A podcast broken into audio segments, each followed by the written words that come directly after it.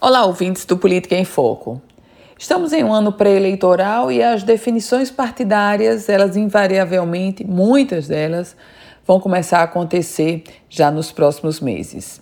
O MDB, um dos principais partidos ainda do Rio Grande do Norte, o MDB que tem o maior número de prefeitos, o MDB que hoje é presidido pelo deputado federal Walter Alves, guarda internamente uma disputa entre dois Alves. De um lado, o atual presidente, o deputado Walter Alves. Do outro lado, o ex-presidente estadual do MDB, ex-deputado federal por 11 mandatos, Henrique Eduardo Alves, o primo de Walter Alves.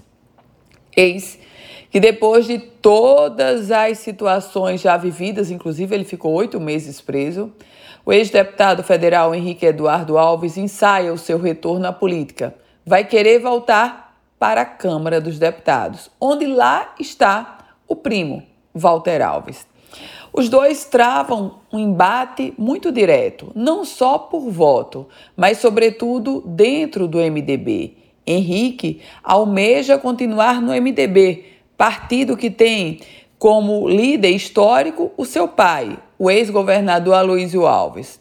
Walter Alves, com a caneta de quem hoje manda no MDB, é presidente estadual do MDB, descarta de pronto a permanência de Henrique Alves no partido como candidato a deputado federal. Porque, na prática, Walter Alves sabe que o MDB, com dois Alves almejando cadeiras de deputado federal, é over e pode comprometer um ou outro, ou os dois, quem sabe.